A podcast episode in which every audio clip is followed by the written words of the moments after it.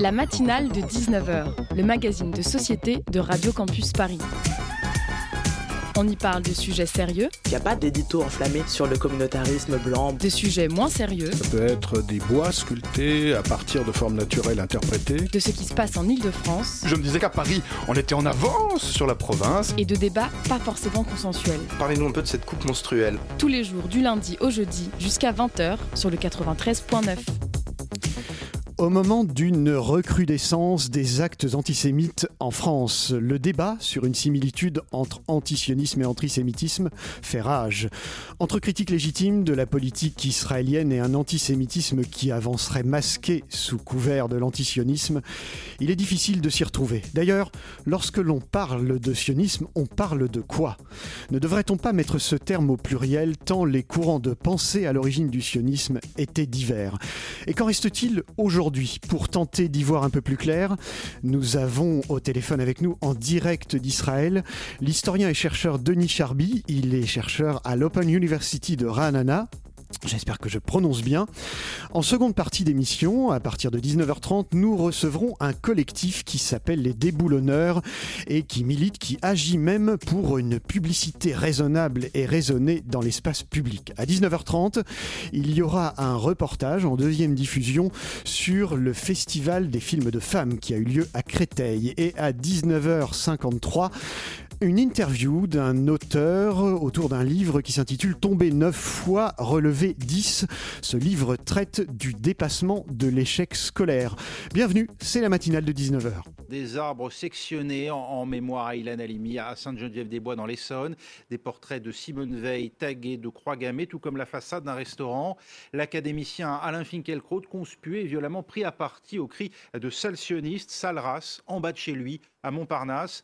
Et puis un cimetière juif profané dans le Bas-Rhin, autant d'actes qui ont poussé le Parti socialiste à lancer un appel au rassemblement ici en France, suivi par la quasi-totalité de la classe politique. L'antisionisme est une des formes modernes de l'antisémitisme. L'antisionisme doit-il être considéré comme un délit au même titre que l'antisémitisme? Le sujet est très loin de faire consensus. Jean-Jacques Gandini est un fervent défenseur des droits de l'homme. Toute sa vie, cet ancien avocat a combattu l'antisémitisme. Mais il se définit aussi comme antisioniste. Il revendique le droit de remettre en cause la politique menée par l'État d'Israël. L'antisémitisme, effectivement, est un délit et doit donc être poursuivi et condamné comme tel, alors que l'antisionisme, qui est un mot valise sur lequel il faudrait peut-être plus expliquer sur le contenu réel, mais en tant que tel, l'antisionisme est une opinion. Et en tant qu'opinion, elle est dans le débat d'idées. Elle peut être confrontée et combattue, mais c'est une opinion. Denis Charby, bonsoir. Bonsoir. Alors, on vient d'entendre le, le, motionnisme est un mot valise. Avant de savoir ce que c'est que l'antisionisme finalement, j'aimerais qu'on évoque avec vous d'abord ce qu'est le, sionisme. En tout cas, le sionisme des origines, c'est-à-dire celui d'avant la création de, de l'État d'Israël, dont on s'aperçoit finalement que c'est une pensée euh, extrêmement plurielle, qu'elle recouvre des domaines politiques, religieux, sociétaux. Est-ce que vous pourriez, en quelques mots, nous, nous brosser un peu les grandes lignes de ce qu'était le sionisme des origines, c'est-à-dire celui de Théodore Ernst finalement. Oui, eh bien écoutez, je, suis en partie d'accord et, donc en désaccord également.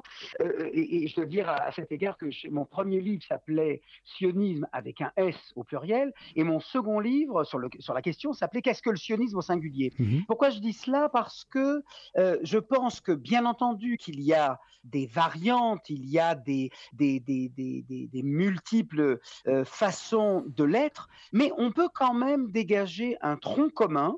Euh, quelque chose dans lequel tous les sionismes se retrouveraient. Et mhm. ce tronc commun, je l'ai défini par cinq projets, euh, qui, cinq volets, qui constituent tous ensemble, encore une fois, le, point commun entre tous ces sionismes. Alors, le premier volet, et je vais bien sûr faire ça très rapidement, de manière un mhm. peu télégraphique, c'est d'abord que euh, les juifs devraient, doivent se regrouper sur une terre et cette terre, ce doit être la terre d'Israël. Deuxièmement, les Juifs doivent se reconstituer en nation. Euh, troisièmement, ils doivent euh, créer un État. Quatrièmement, ils doivent euh, euh, hébraïser leur culture, donc adopter comme langue commune entre tous ces juifs rassemblés sur la terre d'Israël au sein de cet État.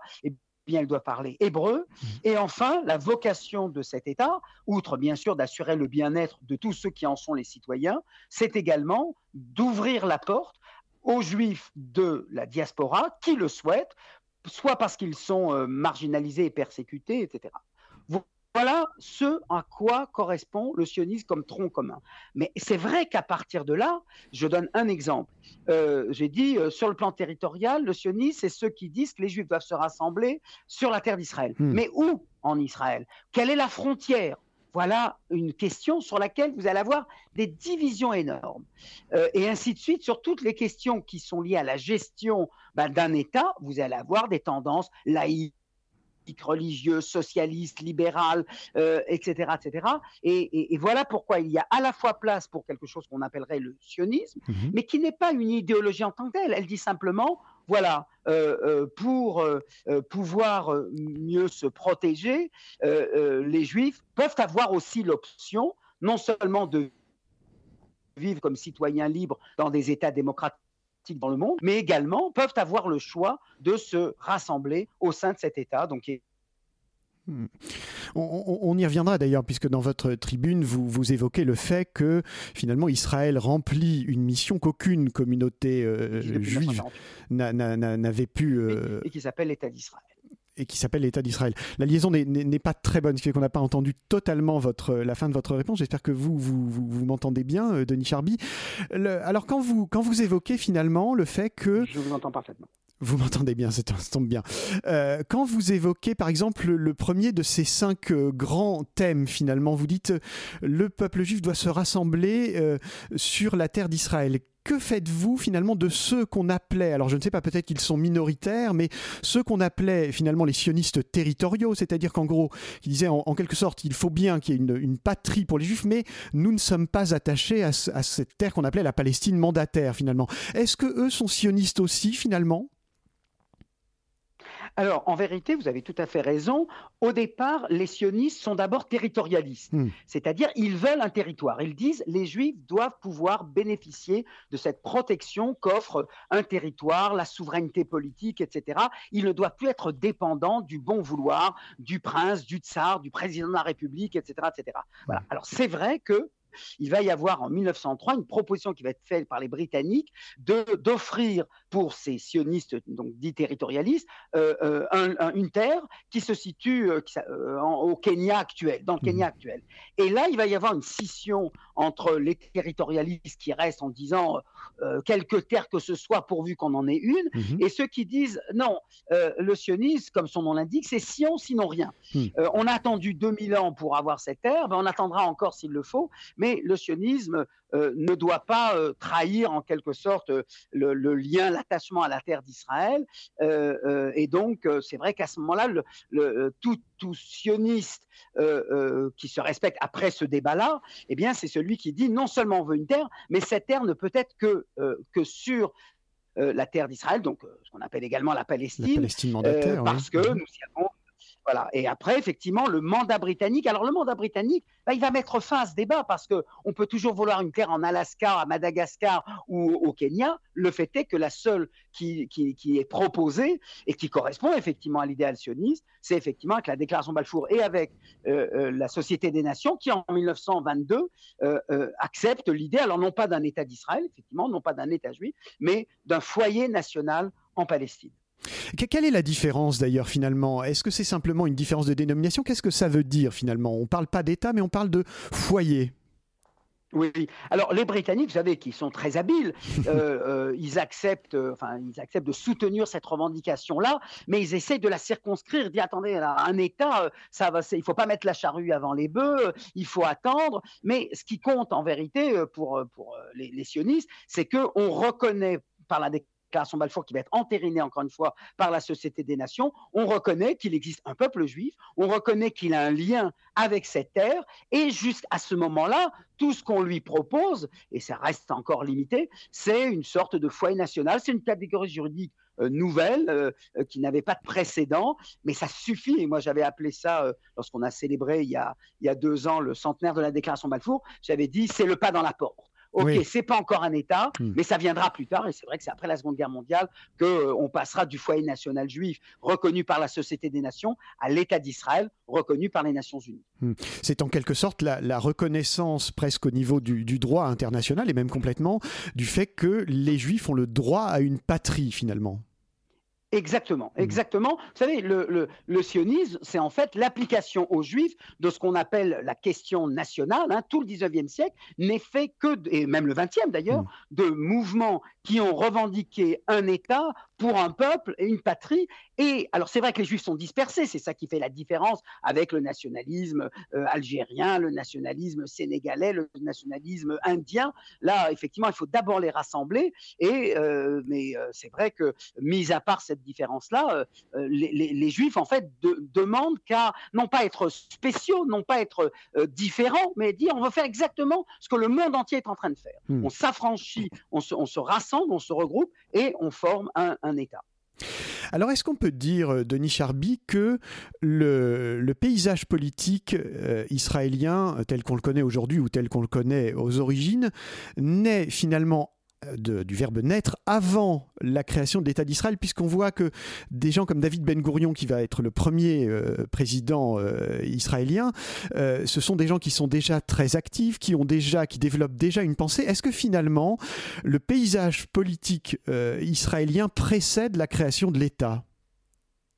Oui, tout à fait, vous avez raison. Dans le cadre de ce foyer national, hein, donc dans le cadre du mandat britannique entre 1922 et 1947, eh bien, euh, euh, les, Juifs en, Palestine vont développer, à côté d'ailleurs des Arabes également, vont développer une autonomie politique et ça va se traduire par quoi? Ben, Ça va se traduire par la formation de partis politiques, justement, qui vont se diviser sur la question de la religion, sur la question du rapport aux Palestiniens, sur, énormément de choses. Euh, c'est vrai que la carte politique qui va naître après les, premières élections parlementaires qui ont lieu en 1949, eh bien, euh, elle est le reflet, l'héritage direct de ce qui avait été déjà constitué. Même aujourd'hui, alors si vous prenez la carte politique d'Israël, on va dire que peut-être la moitié des partis politiques existaient déjà mhm. avant 1948, mais bien entendu que la réalité israélienne a produit elle aussi des partis politiques qui n'existaient pas à l'époque, mais parce que voilà, on est dans une démocratie et que la démocratie euh, euh, ne vit pas simplement sur de vieux, de vieilles formations politiques, mais en suscite également euh, de nouvelles. C'est le cas de la France aussi et, de beaucoup de systèmes politiques démocratiques et ouverts. Avez-vous l'impression que cette configuration, qui est quand même très particulière, c'est-à-dire en quelque sorte un paysage politique qui naît avant le, pays, est-ce que vous avez l'impression que cette, euh, cette configuration a joué un rôle dans la, dans la question palestinienne? C'est-à-dire que, est-ce que finalement, lorsque les partis politiques israéliens euh, vont être à ce qu'on pourrait dire à l'épreuve de la réalité, est-ce que ça, ça va euh, créer une destinée particulière dans la politique israélienne? Alors, il est clair que euh, euh, même si on est euh, à juste titre, je souligne, et votre question également, le, lien, la continuité entre la période mandataire et la période de l'État d'Israël, en même temps, la création de l'État d'Israël, donc proclamée le, 14 mai 1948, et les premières élections ont lieu un peu plus tard, parce qu'il y, avait la guerre, donc c'est en janvier 49 qu'elles ont lieu pour la première fois, mais incontestablement, ça constitue quand même une césure. Hmm. Il n'y a plus les Britanniques, à cause de, de la guerre c'est vrai qu'il n'y a pas beaucoup de, de, Palestiniens. Il en restera 156 000. Hein, près de 600 000 vont se retrouver en dehors du territoire. Hein. C'est une guerre qui a été effectivement dramatique hein, à cet égard. Euh, et, je dirais qu'il faut, j'ajoute un autre élément essentiel. Entre 1948 et 1953, vous n'avez pas moins de 800 000 juifs qui vont arriver hmm. euh, dans l'État d'Israël. Eh ben, il faut les intégrer. Euh, ils viennent de partout. Ils viennent d'Afrique du Nord, ils viennent du Mashrek, ils viennent des pays communistes d'Europe de l'Est, ils viennent d'Allemagne, etc. Euh, bah, tout ça, il faut les socialiser, il faut les, même les uniformiser, leur, apprendre l'hébreu, les faire participer à l'effort militaire, faire une économie. Et bien entendu que de ce point de vue-là, en dépit des liens entre les deux expériences, bah, c'est clair que la création de l'État d'Israël joue une sorte de, nouveau chapitre, hein, mm. même si, encore une fois, vous avez raison de le souligner, les hommes politiques, euh, une grande partie d'entre eux, bah, ils étaient déjà actifs dans les années 20 et les années 30, euh, et ils vont rester encore bah, le temps que la biologie leur permet. Hein. Euh, et puis après, il y aura bien sûr une, relève, et, et voilà. Netanyahou, d'ailleurs, pour, on parle de lui, euh, euh, c'est le, premier à être né après la création de l'État d'Israël. Tous les autres étaient hmm. nés avant la création de l'État d'Israël. Euh, voilà, bah, ça c'est le, temps qui passe et qui bien sûr suscite de nouveaux phénomènes. Je vous propose de marquer une petite pause musicale et on se retrouve dans trois minutes.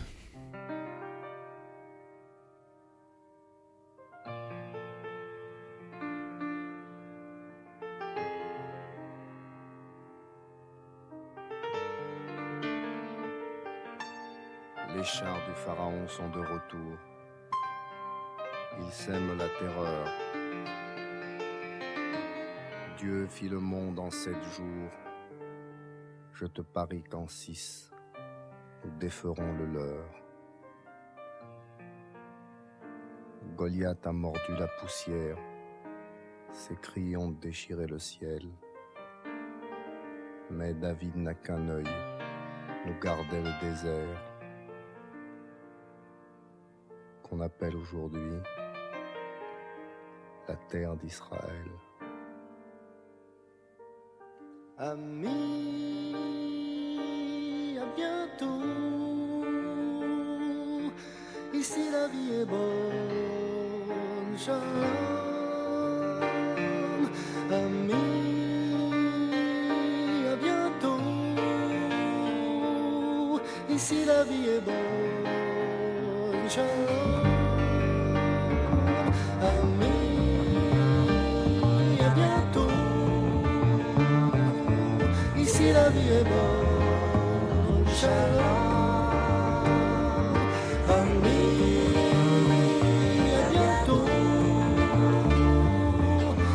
la vie est bonne.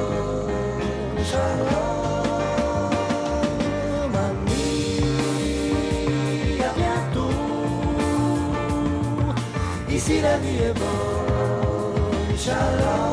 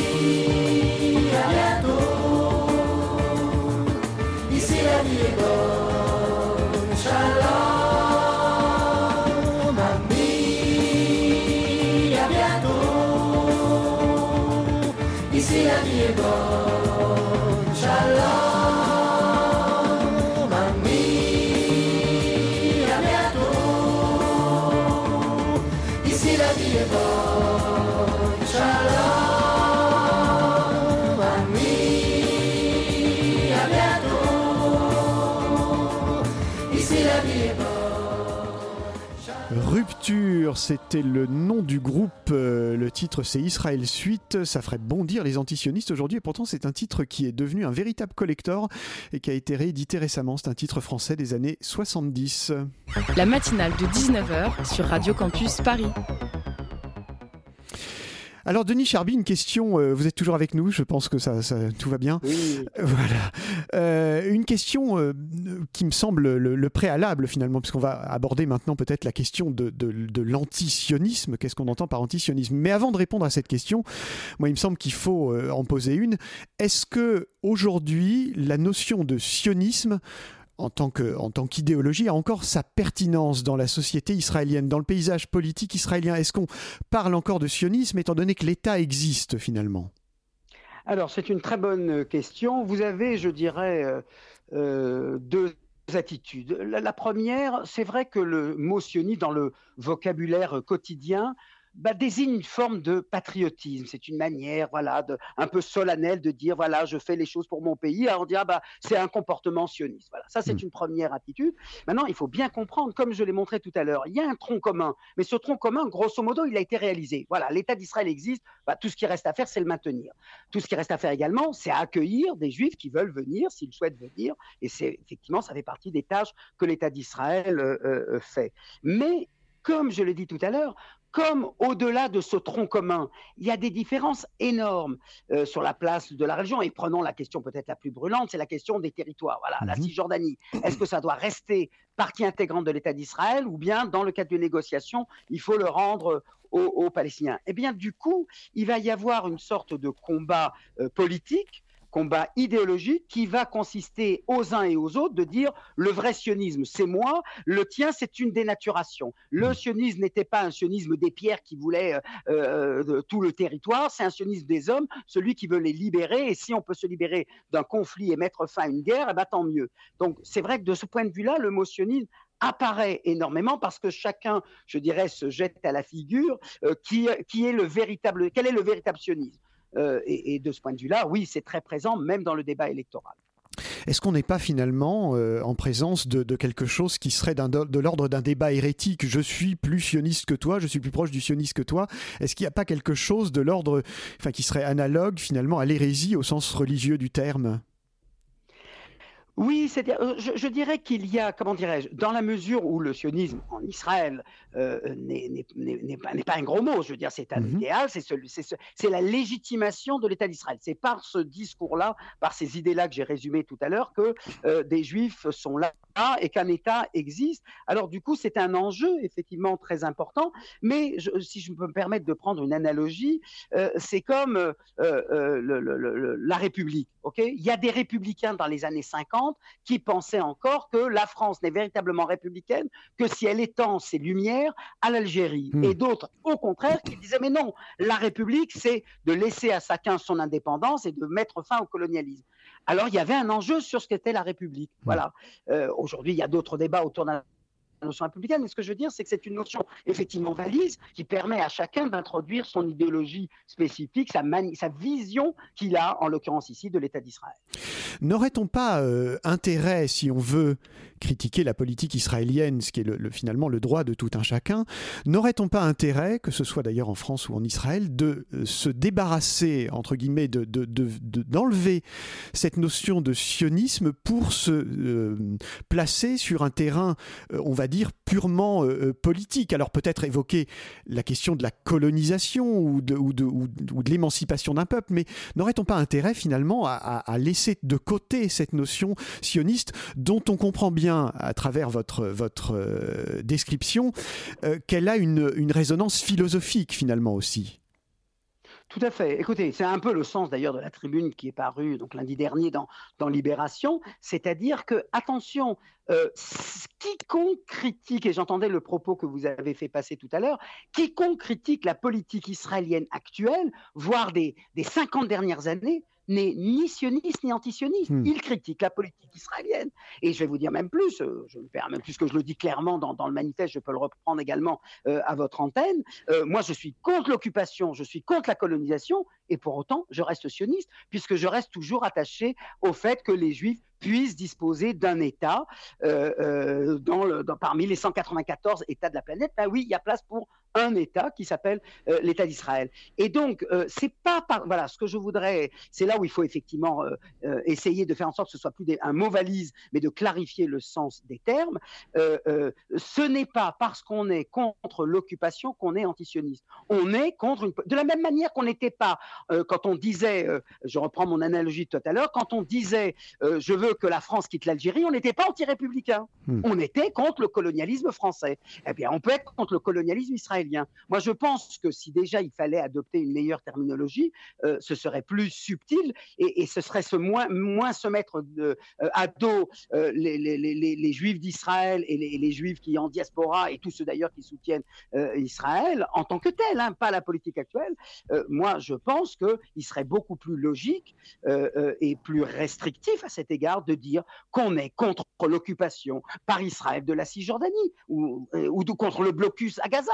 Très bien, ça ne pose absolument aucun problème. Est-ce que être contre la présence de la France euh, en Algérie supposait qu'on était contre la France? Non, on n'était pas contre la France. On était contre une certaine vision de la France que défendait à, l'époque euh, Guy Mollet, la 4 République, etc. Alors qu'on soit contre la présence d'Israël dans les territoires, moi je suis impitoyable, je parle de la gangrène dans l'article. Donc, et ça n'a rien à voir avec l'antisionisme. L'antisionisme, c'est être contre le fait qu'il puisse exister un État d'Israël. Ça, ça me paraît d'autant plus problématique que c'est se mettre à dos bah, près de 6 millions et demi de juifs qui habitent en Israël, et c'est se mettre à dos, allez, on va dire encore 5-6 millions de juifs qui vivent en diaspora, qui n'entendent pas vivre en Israël, mais pour qui l'existence d'Israël est vitale. Alors qu'est-ce qui reste? Donc c'est se mettre à dos 13 millions, 13 euh, millions de, personnes sur les 14 millions euh, euh, de juifs qui, existent dans le monde. Il y a peut-être un million de juifs qui s'opposent à l'État d'Israël, qui veulent peut-être sa disparition, j'en sais rien, j'ai pas fait de statistiques, hmm. mais vous avez 90% des juifs qui pensent que c'est bien qu'Israël existe, alors qui pensent qu'Israël existe, pas qu'Israël forcément mène la politique qu'il mène. Cette hmm. distinction-là, elle est capitale, et la notion d'antisionisme, et c'est pour ça qu'on l'associe à l'antisémitisme à tort ou à raison, parce que là, il y a une sorte de, comment dirais-je, on condamne les juifs parce qu'ils vivent en Israël, et on condamne les juifs qui vivent en diaspora parce qu'ils soutiennent Israël. Oula, ça fait beaucoup quand on est antisioniste. Donc il vaut mieux restreindre les choses et dire on n'est pas antisioniste, on est contre la politique israélienne et on peut la condamner de la manière la plus, euh, la plus euh, violente, même s'il le faut, au hmm. sens euh, verbal du terme. Mais distinguons les deux choses. Hmm. D'ailleurs, pour poursuivre sur ce propos finalement, hein, dans votre tribune, vous, vous évoquez l'incident le, dont Alain Finkielkraut a été victime, où il a été traité d'antisioniste. Il suffit de taper par exemple sur Google pour tomber assez rapidement sur une, une vidéo où Alain Finkielkraut dit clairement qu'il est pour une solution à deux États. Et pourtant, euh, lui, et il n'est pas le seul d'ailleurs, euh, est assimilé à une sorte de soutien comme ça inconditionnel d'Israël. Comment expliquez-vous, si tant est que vous puissiez l'expliquer, puisque euh, vous êtes vous en Israël, comment expliquez-vous qu'en France, on ait du mal à faire la différence justement entre un soutien à l'existence d'Israël qui ne veut pas dire un soutien à l'occupation? On, a, on a l'impression qu'on a du mal à faire cette différence en France finalement. Alors Olivier, je, je, vous remercie parce que vous avez exprimé les choses avec le plus de clarté, peut-être mieux que j'ai pu le faire dans la tribune. Donc, vous voyez, euh, je, je, vous suis très reconnaissant d'avoir mis le doigt pourquoi, et, j'ai fait volontairement, si je me réfère encore une fois à la tribune, je prends l'exemple, je dis, regardez, regardez l'Allemagne nazie. Euh, euh, qui a certainement commis l'acte le plus répréhensible dans l'histoire de l'humanité. L'extermination des juifs, des roms, des homosexuels, etc., des tziganes. Ok? Est-ce que qui que ce soit a jamais pensé, après 1945, que l'Allemagne n'avait pas le droit à exister? Non, on a dit hmm. c'est contre le nazisme qu'on est, pas contre l'existence de, de, l'Allemagne en tant que telle. Eh bien, je dis, pour, si, si pour l'Allemagne, on, on, dit non, ça n'a rien à voir, si pour le stalinisme, on dit non, la Russie a le droit d'exister même s'il y a eu le stalinisme, pourquoi l'État d'Israël, malgré tous les reproches qu'on peut lui faire, et Dieu sait qu'on peut lui en faire, et on lui en fait, hmm. pourquoi ceci doit aboutir à l'idée que c'est la disparition d'Israël qu'on doit rechercher? C'est ça qui ne va pas. Et, vous avez très bien souligné cette contradiction. Alors, et c'est là où je, et c'est pour ça que j'ai appelé ma chronique quand l'antisionisme recoupe l'antisémitisme, c'est-à-dire, c'est ce que vous avez exactement euh, souligné avec vos propres mots, c'est-à-dire comment se fait-il qu'on n'est pas capable de remettre en cause, mais encore une fois, je le dis, durement, de manière impitoyable, euh, l'occupation israélienne, pourquoi cela doit déboucher sur le retour aux origines en disant, mais finalement cet État, il est peut-être de trop? Hmm. Pourquoi on fait exception dans ce cas-là? Et comme là, je n'ai pas de réponse, je ne peux pas ne pas dire, bah, peut-être que là, l'antisionisme recoupe l'antisémitisme, c'est-à-dire que quoi que fassent les Juifs, et alors s'ils sont en Israël, ils sont étrangers. Et s'ils sont comme Alain Finkielkraut, ils sont en, France, mais ils soutiennent Israël, eh ben, eux aussi, euh, ils, ne sont pas cachés. Eux aussi, ils sont à, insulter, non pas d'antisionistes, comme vous avez dit, mais de salcionistes. Hmm. Là, il y a un problème, c'est ce radicalisme-là euh, qui, qui, qui justifie qu'on se pose la question, et pour autant, je ne suis pas en train de dire que tous les antisionistes sont antisémites, mais si la remise en cause d'Israël, à cause de l'occupation, à cause de, de ce que Israël fait subir aux Palestiniens, euh, euh, est, est un problème, alors là, il faut s'interroger sur quelque chose qui ne serait plus de l'ordre d'une opinion, comme l'a dit l'interlocuteur que vous citiez tout à l'heure, mais une passion, et une passion qui ne peut pas se, résoudre autrement, de même que l'antisémitisme est une passion qui est toujours inextinguible. Hmm. Ma dernière question, euh, Denis Charby, parce qu'on n'a pas le pouvoir de ralentir les horloges, ma dernière question, vous faisiez le parallèle avec euh, l'Allemagne nazie et l'Union soviétique stalinienne. Ma, dernière question, c'est presque plus une réflexion finalement. Est-ce que plus on s'éloigne de la Seconde Guerre mondiale, plus on ne touche pas à, un véritable problème qui est que la légitimité de l'État d'Israël serait arrimée à l'existence d'un État palestinien? Moi, je. Attends, alors, c'est une très bonne question. En 1947, n'est-ce pas, quand l'ONU euh, euh, euh, se voit obligé de traiter euh, de la question euh, israélo-palestinienne, puisque les Britanniques disent on ne veut plus rester euh, en Palestine, on veut retourner euh, à Londres, on, évacue tous les soldats, on évacue le commissaire. Qu'est-ce que disent les, qu'est-ce que dit l'ONU? Elle dit écoutez, sur cette terre, il y a deux possibilités. Soit juifs et arabes partagent le pouvoir, soit on crée deux États. Et les juifs, les sionistes, ont accepté le principe de deux États. Et je le dis encore, et ce qui était valable en 1947 l'est toujours encore aujourd'hui. À ceci près, et voyez comme je suis honnête, à ceci près que je sais très bien qu'aujourd'hui, une grande partie de mes concitoyens sont opposés à la création d'un État palestinien parce qu'ils veulent que l'État d'Israël s'étende jusqu'au Jourdain, donc inclut euh, euh, ce qui est dévolu au territoire euh, palestinien. C'est là où j'ai un combat politique que je mène tous les jours en Israël, mais c'est clair que d'une certaine... L'ONU elle-même en dépit du lien avec la Shoah, elle disait pas à cause de la Shoah, l'État d'Israël doit, doit, doit s'exercer sur toute la Palestine mandataire. Non, il faut également laisser place aux autochtones et leur donner la possibilité d'avoir une expression nationale sous la forme d'un État arabe de Palestine à côté d'un État juif de Palestine. De ce point de vue-là, on n'a pas avancé d'une d'un- d'un- d'un- d'un- d'un- d'une seconde depuis 1947. C'est toujours le même enjeu qui est euh, aujourd'hui à l'ordre du jour. Deux États qui se reconnaissent réciproquement légitimité. Merci beaucoup, Denis Charby, d'avoir euh, répondu à nos questions. Vous étiez en direct d'Israël et la liaison n'était pas si mauvaise que ça. Merci beaucoup. À bientôt. Je vous en prie. Merci beaucoup. Au revoir.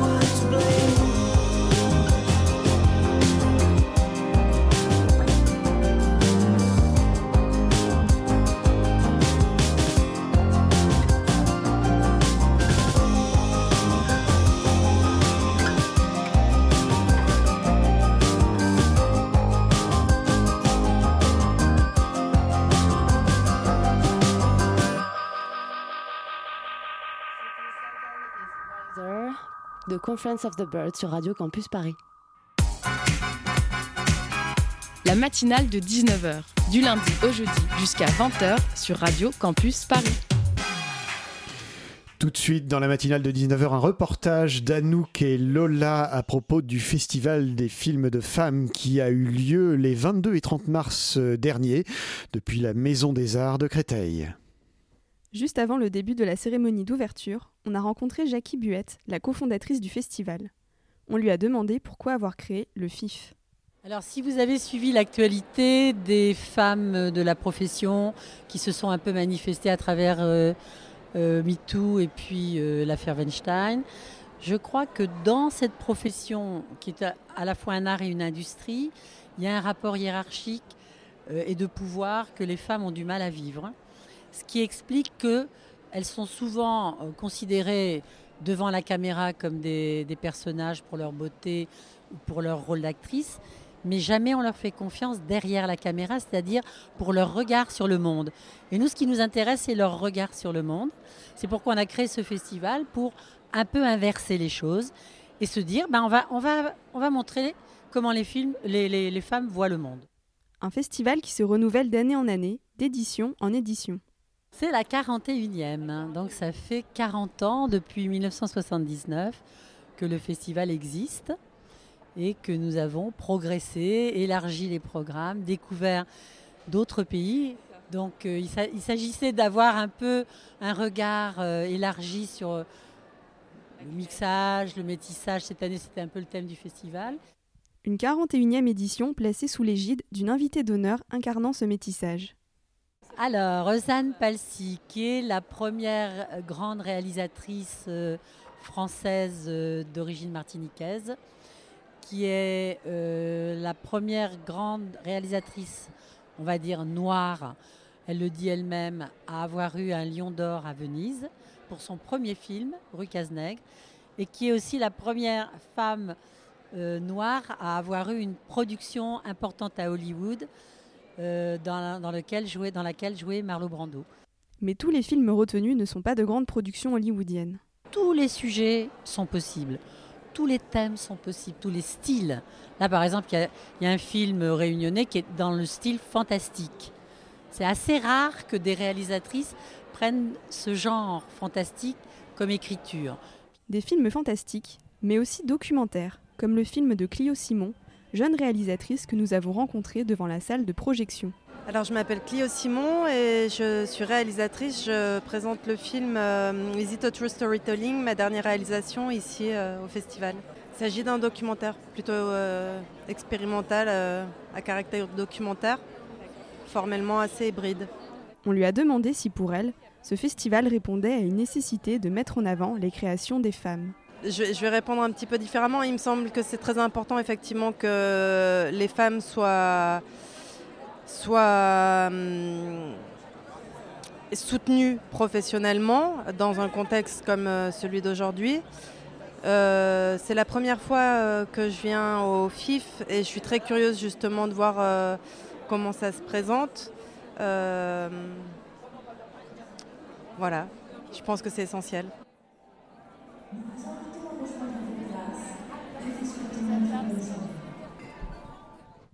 Le festival des films de femmes qui avait lieu du 22 au 30 mars dernier à la Maison des Arts de Créteil, c'était un reportage d'Anouk Elola de la rédaction de Radio Campus Paris. La matinale de 19h. Vous êtes toujours dans la matinale de 19h et pour cette seconde partie d'émission, on a eu envie de s'intéresser à un sujet qui nous concerne tous, l'omniprésence de la publicité. Chaque jour, nos yeux voient en moyenne 1200 messages publicitaires, ce qui revient environ à 800 000 messages publicitaires par an, visionnés par personne. Euh, dans la rue, sur la route, à la maison, la publicité est partout et peu d'entre nous agissent contre ce phénomène. Raphaël Joly, euh, Christine Traxeller, merci d'être avec nous. Bonsoir. Bonsoir. Vous êtes euh, tous les deux militants au sein du collectif anti-pub Les Déboulonneurs, qui est donc un collectif de désobéissance civile contre le système publicitaire. Euh, Christine Traxeller, vous avez d'abord été avocate, euh, si je ne me trompe pas. Mm, oui, c'est ça. Et Oui. euh, aujourd'hui, vous êtes dessinatrice de presse euh, sous le pseudonyme Trax. Vous collaborez avec différents journaux et revues. Euh, vous animez aussi des ateliers en, milieu pardon, carcéral ou éducatif. Raphaël Joly, vous êtes programmateur Java, mais vous êtes surtout militant. Et c'est ce qui nous intéressera au sein de cette. Cette deuxième partie d'émission. Euh, alors vous, vous, barbouillez, comme vous me le disiez tout à l'heure si joliment, et vous passez euh, parfois euh, devant la justice. Enfin, on y reviendra. Mais pour commencer, vous me disiez tout à l'heure que donc, ce collectif a été créé en 2005. D'après quel constat? Christine Euh, il, Traxler. a, il a été créé par euh, des gens qui ont fait une, une grosse allergie euh, individuelle d'abord à la publicité, c'est-à-dire qu'ils se sentaient agressés, euh, agressés ils sentaient leur, leur, leur cerveau personnel agressé. Aujourd'hui, je crois que nos, nos protestations ont un fondement beaucoup plus écologique qu'à l'époque où le, où le collectif des déboulonneurs a été créé. Moi, je n'étais pas là à la fondation. Euh, je suis arrivée beaucoup plus tard et j'ai commencé par adhérer à Résistance à l'agression publicitaire. Euh, enfin, ça s'est fait un peu en même temps. Et pour moi, le problème de la publicité est surtout un problème euh, écologique. Voilà. Mais enfin, les, les deux, tous les arguments contre la publicité sont valables. Si on ne la supporte pas individuellement, euh, c'est aussi valable que si on ne la supporte pas écologiquement. Et alors concrètement, c'est quoi l'ambition de ce collectif? Raphaël Joly, peut-être? Alors, c'est de non pas faire supprimer, mais euh, limiter, euh, parce qu'on est non violent, donc euh, on, on laisse une porte de sortie à l'adversaire. Limiter donc la taille des panneaux à une taille de 50 par 70 cm, Mhm. avec des contraintes de densité et des panneaux non lumineux, non animés et non numériques. D'accord. Et quels sont euh, les types d'actions que vous menez? Vous me parliez tout à l'heure de barbouillage. euh, C'est ça, euh, ben, ça consiste juste à mettre de la peinture sur les panneaux avec des Mhm. messages intelligibles, là encore dans un but de non-violence, c'est-à-dire on, on essaye d'être dans, dans un, dans un dialogue, c'est une réponse, une légitime réponse à l'agression publicitaire. Est-ce que vous agissez euh, dans toute la France, uniquement en région parisienne? Alors historiquement, euh, on a essayé de créer un mouvement euh, national. À l'heure actuelle, il n'y a, plus qu'un collectif euh, encore en activité à Lille. Le collectif de, de Paris, on n'a rien fait depuis 2015, Mhm. après Ouais. 2016, oui. Et Non, alors- je voudrais un ouais. peu nuancer Ouais. tout ça. Euh, quand on dit qu'on laisse une porte de sortie à l'adversaire, euh, tous ceux qui font de la publicité ne sont pas nos adversaires. Euh, ce sont les multinationales qui sont nos adversaires. Les multinationales qui occupent les, les énormes écrans de publicité et qui les installent partout. Oui. Si on veut, une, si on veut des, des affiches de 50 sur 70 limitées en nombre, c'est pour que tout le monde ait accès à la même, à la même publicité et à la même faculté de se faire connaître. C'est-à-dire qu'aujourd'hui, vous connaissez très bien des énormes chaînes de fast-food cancérigènes et vous, vous ne connaissez pas le nom du petit restaurant qui est à côté de vous. Donc la, la première revendication, c'est ça, c'est la limitation de la taille des affiches et du nombre des affiches et des emplacements des affiches, parce qu'on a quand même vu des, des affiches publicitaires autour de la colonne de la Bastille, qui est quand même une sépulture, donc euh, c'était passablement scandaleux. Et on a porté plainte pour profanation de sépulture, malheureusement le, le parquet a classé. Donc il y a, il y a ça d'une part, c'est-à-dire permettre, on ne condamne pas toute publicité, la publicité est nécessaire, vous faites quelque chose, vous voulez en parler, c'est normal, mais on demande à ce que cette publicité euh, nécessite de s'approcher pour qu'elle soit lue, c'est-à-dire qu'on revendique la liberté de réception ou de non-réception, comme vous voulez, c'est-à-dire qu'il faut s'approcher de l'affiche pour savoir ce qu'elle vous propose. Et, et- et ça veut dire qu'on ne se prend pas la publicité en pleine figure. Euh, L'autre chose, c'est que euh, il est certain que dans toute la France, il y a des gens qui ne s'appellent pas collectif des déboulonneurs, Mhm. mais qui font la- le même genre d'action que nous, qui consiste à faire non pas ce que j'appellerais un barbouillage, mais à écrire des, des phrases qui ont un sens contre la publicité. Et ça, c'est très important devant les tribunaux, parce qu'au lieu d'apparaître comme des, bar- des barbouilleurs, donc un petit peu des, des vandales au petit pied, vous apparaissez comme des gens qui, Qui ont réfléchi message. sur la publicité, qui ont un message à faire passer. Donc dans toute la France, il y a des gens qui font passer des messages sur des panneaux sans s'appeler forcément des boulonneurs. Il y a un collectif particulièrement actif à Lille que, que je conseille aux Lillois de rejoindre en courant. Très bien. Et ben on continue à en parler juste après cette petite pause musicale.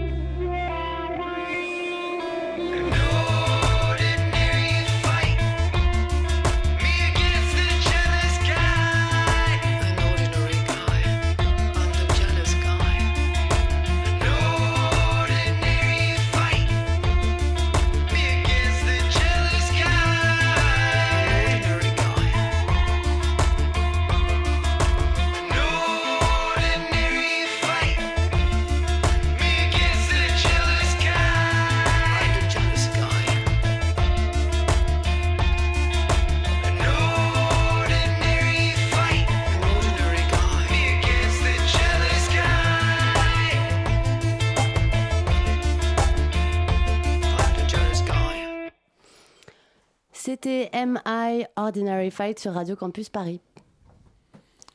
Il n'y a pas trop de pubs, il y a trop de mauvaises pubs. La matinale de 19h sur Radio Campus Paris. Et vous êtes toujours euh, sur le 93.9. On est euh, aujourd'hui en compagnie de Christine Traxeller et Raphaël Joly, qui sont deux militants au sein du collectif Les Déboulonneurs, euh, qui militent contre la publicité agressive. On y reviendra.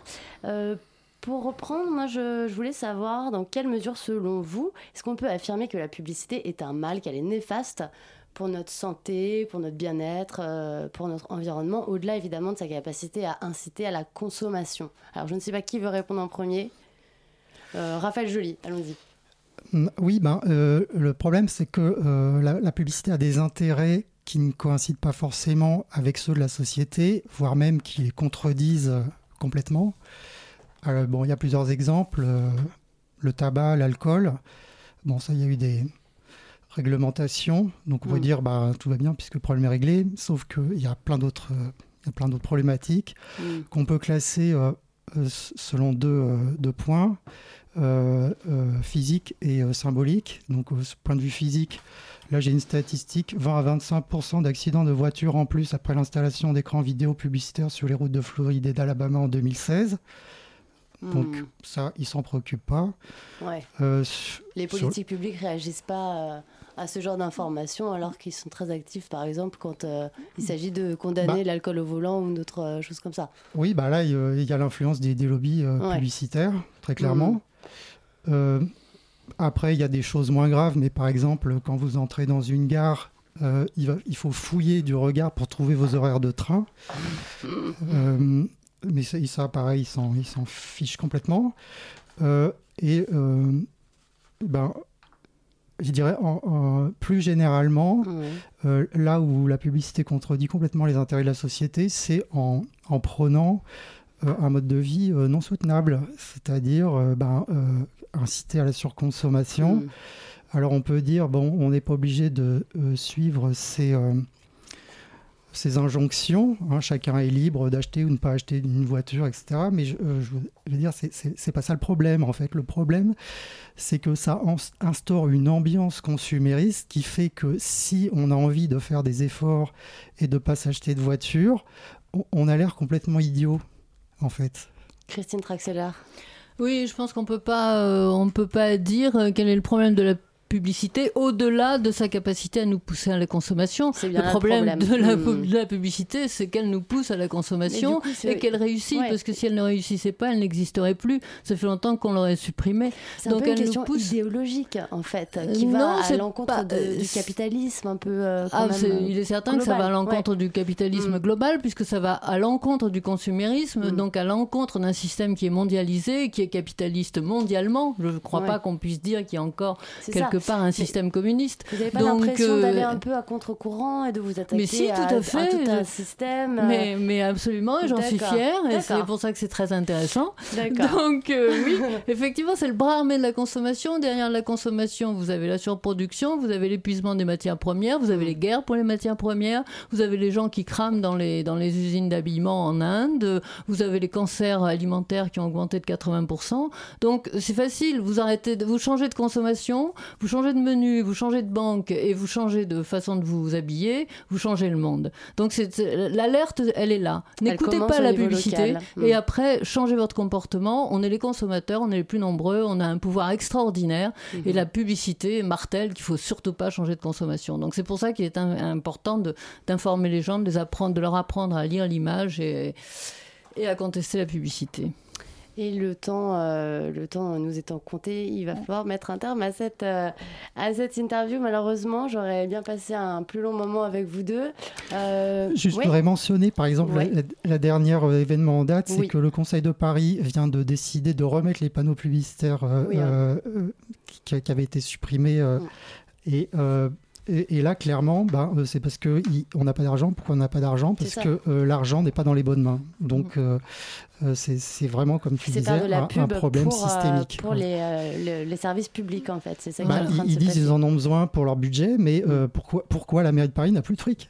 Pourquoi tout le fric est, dans les gens qui font de la publicité? On doit se payer une police. C'est-à-dire que là, la pub n'est plus le mal, là, la pub est juste un symptôme d'une distribution de, des richesses qui, est complètement euh, biaisé. Quoi. Une, un renseignement utile pour terminer, euh, allez sur antipub.org, vous avez beaucoup de renseignements, ou bien sur le collectif des déboulonneurs.org, déboulonneurs.org, hein, c'est ça? Merci beaucoup, merci à tous les deux d'avoir été avec nous. Tout de suite, euh, on écoute un petit reportage de Gloria de la rédaction de Radio Campus Paris. C'est un extrait de son entretien avec un auteur, Arash Derambarch, avocat au barreau de Paris. il fait l'éloge de l'échec pour encourager les élèves en difficulté à réaliser leurs rêves. Qu'est-ce qui vous a poussé à écrire ce livre? Alors, je suis devenu avocat après un parcours scolaire chaotique. En effet, j'ai commencé euh, à m'inscrire en 1999, en première année de droit. Et euh, je suis devenu avocat 19 ans plus tard. En fait, j'ai redoublé 9 fois dans mes études. J'ai redoublé ma cinquième. J'ai retapé mon bac. J'ai retapé trois fois le DUG, donc c'était l'équivalent de la L1 et la L2. J'ai retapé deux fois la licence, donc l'équivalent de la L3, et deux fois le concours d'avocat, donc ça fait neuf. Mais en réalité, j'ai eu d'autres péripéties. J'ai raté mon brevet des collèges. J'ai signé trois fois à la place de mes parents. On en parlera. Euh, j'ai signé en la sixième à la place de mes parents, en quatrième et en première. Et j'ai raté trois fois mon euh, permis de conduire. Donc voilà, donc autant de péripéties qui ont fait que je raconte que, euh, ce que c'est que l'échec et j'en fais l'éloge. Vous faites souvent allusion à la sélection naturelle subie étant enfant. Quelle est votre définition de ce terme? Alors la sélection naturelle est pour moi euh, une notion extrêmement violente, absurde et euh, injuste. Pourquoi? Parce qu'il n'y a pas de raison qu'un enfant qui a un rêve ne puisse pas le réaliser parce qu'il a euh, en face de lui des gens qui veulent impérativement le mettre dans des cases ou qui veulent impérativement lui imposer une vie que ce jeune n'a jamais voulu. Personne ici n'a le monopole de votre vie et personne n'a à vous imposer le chemin que vous voulez choisir. Si vous voulez choisir une voie pour vous, il faut vous donner les moyens, il faut vous entourer des bonnes personnes et il ne faut pas perdre de temps avec les gens qui vous, qui vous font perdre confiance en vous. Page 45, vous dites Je dénonce ce système voyeur qui cloue au pilori et marque durablement. À quoi faites-vous référence? Ça fait référence notamment à lorsque j'étais euh, en troisième, je venais de rater mon brevet des collèges. Je le raconte dans le livre. Mhm. Et euh, je suis le seul en fait à avoir raté mon brevet des collèges cette année-là. Et au lieu de placarder le nom de tous ceux qui ont réussi, on a voulu placarder celui euh, qui avait échoué. Après toutes ces aventures, la lutte continue pour vous. Vous parlez de douleurs sourdes et invisibles, car vous vous retrouvez seul et avec peu de ressources. Euh, vous connaissez la fin. Donc que pensez-vous de cette précarité des étudiants en France? Comment lutter contre cette précarité? Parce qu'encore une fois, quand vous gagnez que 800 ou 900 euros, euh, vous n'avez pas beaucoup d'argent. Et vous ne pouvez pas vivre avec euh, si peu d'argent. Et ben, c'est la situation aujourd'hui. La très grande majorité des étudiants qui sont délaissés qui s'en remettent à leur petit travail ou à leur petit boulot. Moi, c'est toutes ces expériences-là qui m'ont forgé un caractère une personnalité. Donc, le fait d'avoir eu faim, le fait d'avoir eu des difficultés pour manger, m'a amené en fait à créer euh, une certaine euh, conception de la lutte contre le gaspillage alimentaire notamment. Le, fait d'avoir eu faim ne m'a pas euh, obligé à aller braquer, tuer, voler. Je me suis dit, je vais me faire élire. Je me suis fait élire en mars 2014. Et ensuite, voilà, je suis allé voir des supermarchés. J'ai demandé à l'un des supermarchés, qui est Carrefour en l'occurrence, de, de me donner les invendus alimentaires. Et quel message d'espoir souhaitez-vous faire passer aux étudiants et aux autres personnes en difficulté? Alors, le conseil que je donne, c'est prenez votre rêve, maintenez-le, n'écoutez personne et allez jusqu'au bout. On n'a qu'une seule vie. Gloria Fataki de la rédaction de Radio Campus Paris pour son reportage. De 19h, le magazine de société de Radio Campus Paris. C'est la fin de la matinale de 19h. Nous remercions Christine et Raphaël euh, du collectif Les Déboulonneurs. Nous remercions aussi Denis Charby qui était en première demi-heure. Cette émission était réalisée par Philippe Fischer et coordonnée par Bettina Lioret. Bonne suite sur à l'écoute de Radio Campus Paris 93.9. Merci, au revoir.